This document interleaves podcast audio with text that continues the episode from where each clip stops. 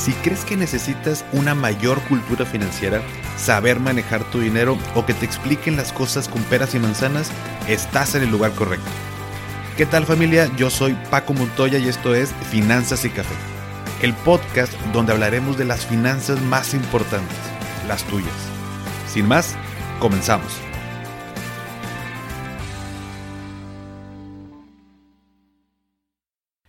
Hola a todos y bienvenidos de nuevo a Finanzas y Café. Espero que estén teniendo un excelente inicio de mes. Y vamos a comenzar este mes de mayo, como siempre, con una buena actitud, con una actitud positiva. Y hoy quisiera comenzar con una frase de Gandhi, quien dijo, Nunca podrás saber qué resultados se obtienen de tus acciones, pero si no haces nada, no habrá resultados. Y hoy que estamos en esta etapa de contingencia mundial, si no has hecho un cambio en tu forma de hacer tu trabajo, de ver la vida, pues te invito a que lo consideres. De verdad, nada pasa si no haces nada. Eh, lo peor que puede pasar es que te equivoques y aprendas y después lo hagas mejor. Y aplica en todos los aspectos de nuestra vida, incluyendo los financieros. Bien, habiendo dicho esto, pues ahora sí vamos a comenzar, vamos a platicar sobre el tema de hoy, que son las afores primero que nada, antes de platicarte qué son y cómo escoger eh, pues la mejor, hay que saber eh, que si te encuentras cotizando ante el IMSS, tienes una cuenta individual.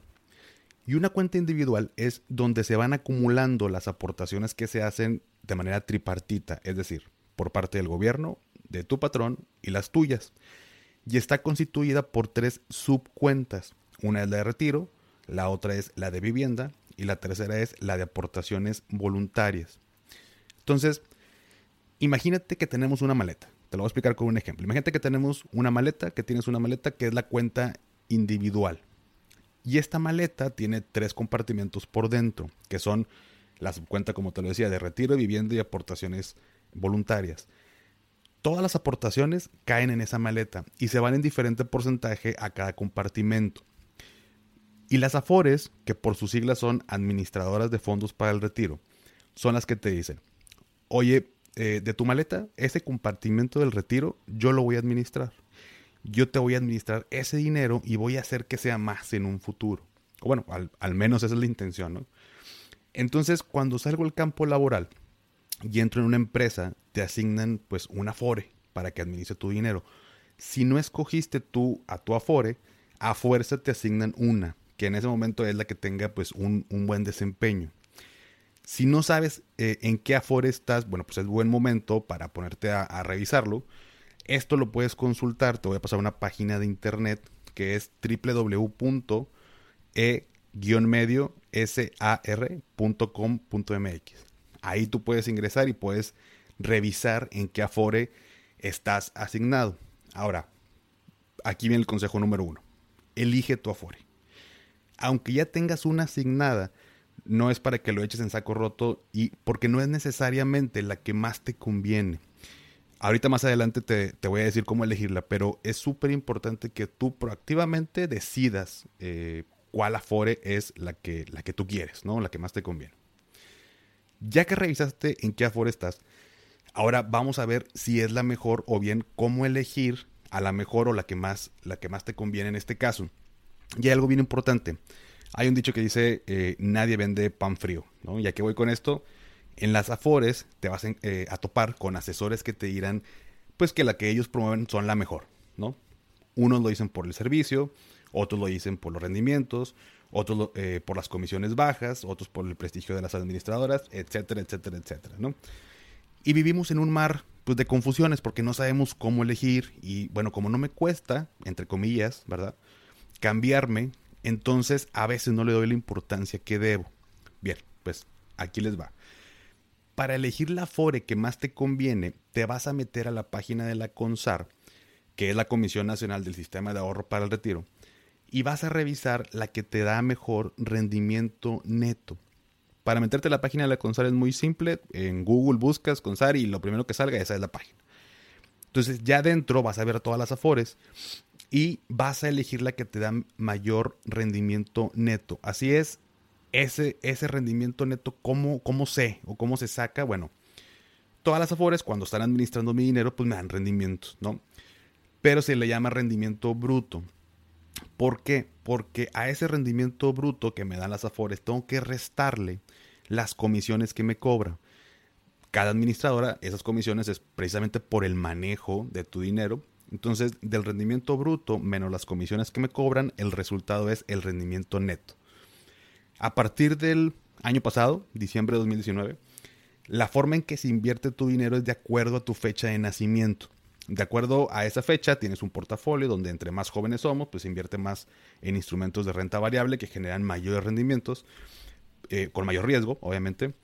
Y entre más edad tengo, se invierte más en instrumentos conservadores donde se genera menos rendimiento, pero hay un menor riesgo porque pues ya se acerca la etapa de retiro y no puedo andar jugando con que haya una minusvalía o una pérdida, ¿no? Si va a ser efectiva una pérdida. Entonces, como consejo número dos, elige la Afore que te da el mayor rendimiento neto. Ahora, esto es lo más importante porque al final, pues obviamente quieres obtener el mayor beneficio. Sin embargo, también no está de más decirte, fíjate en los servicios adicionales que puede ofrecer esa administradora, así como su fortaleza financiera, eh, e incluso, fíjate, qué tantas quejas pudiera tener. También eso es muy importante porque derivado de las quejas, pues también tiene, hay un tema de, de, servicio y pues también si se atoran algo, pues tú también quieres tener esa tranquilidad de que te van a responder, ¿no? A veces digo, por este tipo de cosas pudiera ser mejor incluso elegir otra Afore, aunque no sea la número uno en, en rendimientos. ¿Ok? Y ya que elegiste tu Afore y lo hiciste bajo estos criterios, es importante que sepas que no es conveniente estarte cambiando de Afore a cada, a cada rato. Hay Afores que, bueno, durante un tiempo generan buenos rendimientos y luego se coloca otra Afore como la mejor y así van cambiando conforme pasa el tiempo. Pero si tú te estás cambie y cambie, puede ser que sea peor para tu dinero. Ahora, ¿por qué es esto? Bueno, nuestro dinero está invertido en un portafolio que genera rendimientos, pero también depende mucho del mercado y el comportamiento de los instrumentos. Pero déjame te lo explico fiel a, la esencia de este podcast con un ejemplo, ¿no? una analogía. Imagínate que compras un artículo en 10 mil pesos el que tú quieras, imagínate cualquier tipo de artículo. Y después de un tiempo lo quieres vender, pero te enteras que lo puedes vender en 9 mil pesos, es decir, mil pesos menos que lo que habías eh, comprado, ¿no? ¿Lo venderías? Pues yo creo que no, ¿no? porque le voy a perder, le voy a perder mil pesos. Pero ¿qué pasa si, si, decides no vender y después te enteras que ese artículo ahora lo puedes vender en 12 mil pesos? En este caso, ¿lo venderías? Igualmente sí.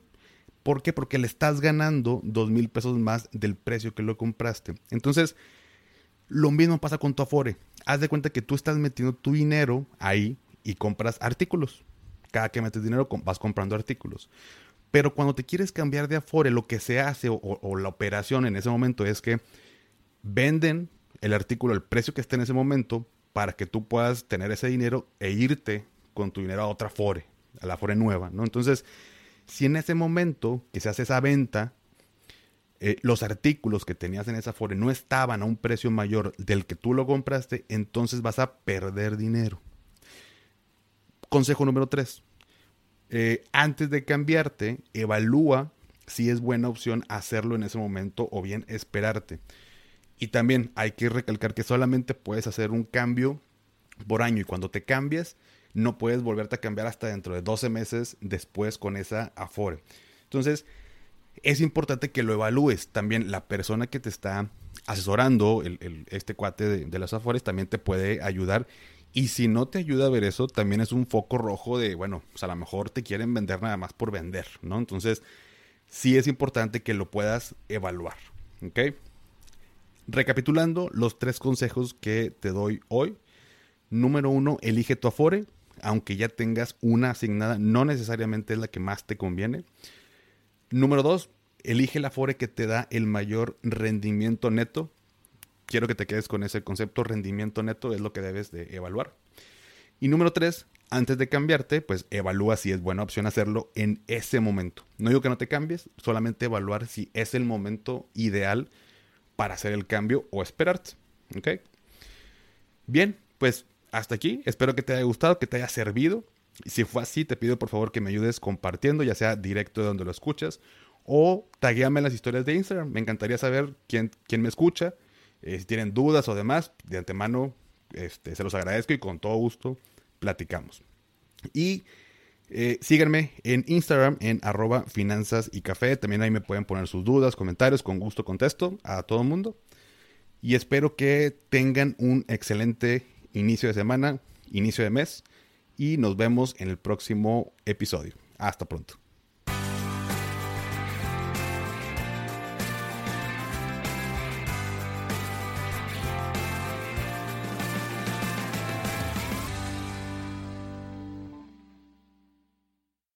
¿Nunca te alcanza para lo que quieres? ¿Le tienes miedo al crédito, los seguros, las inversiones, al? Pues no te preocupes más, estás en el anuncio de 30 segundos correcto. Bienvenido a Maldita Pobreza. En este podcast te daremos hacks para entender tu seguro de gastos médicos, sobrevivir al hot sale o el buen fin, ahorrar e invertir en bienes raíces. Maldita Pobreza, producido por Sonoro. Busca Maldita Pobreza en cualquier plataforma de podcast. Hello, it is Ryan, and I was on a flight the other day playing one of my favorite social spin slot games on chumbacasino.com. I looked over the person sitting next to me, and you know what they were doing? They were also playing Chumba Casino. Coincidence? I think not. Everybody's loving having fun with it. Chumba Casino is home to hundreds of casino style games that you can play for free anytime, anywhere, even at 30,000 feet. So sign up now at chumbacasino.com to claim your free welcome bonus. That's chumbacasino.com and live the Chumba life. No purchase necessary. Group. Void prohibited by law. See terms and conditions. 18 plus.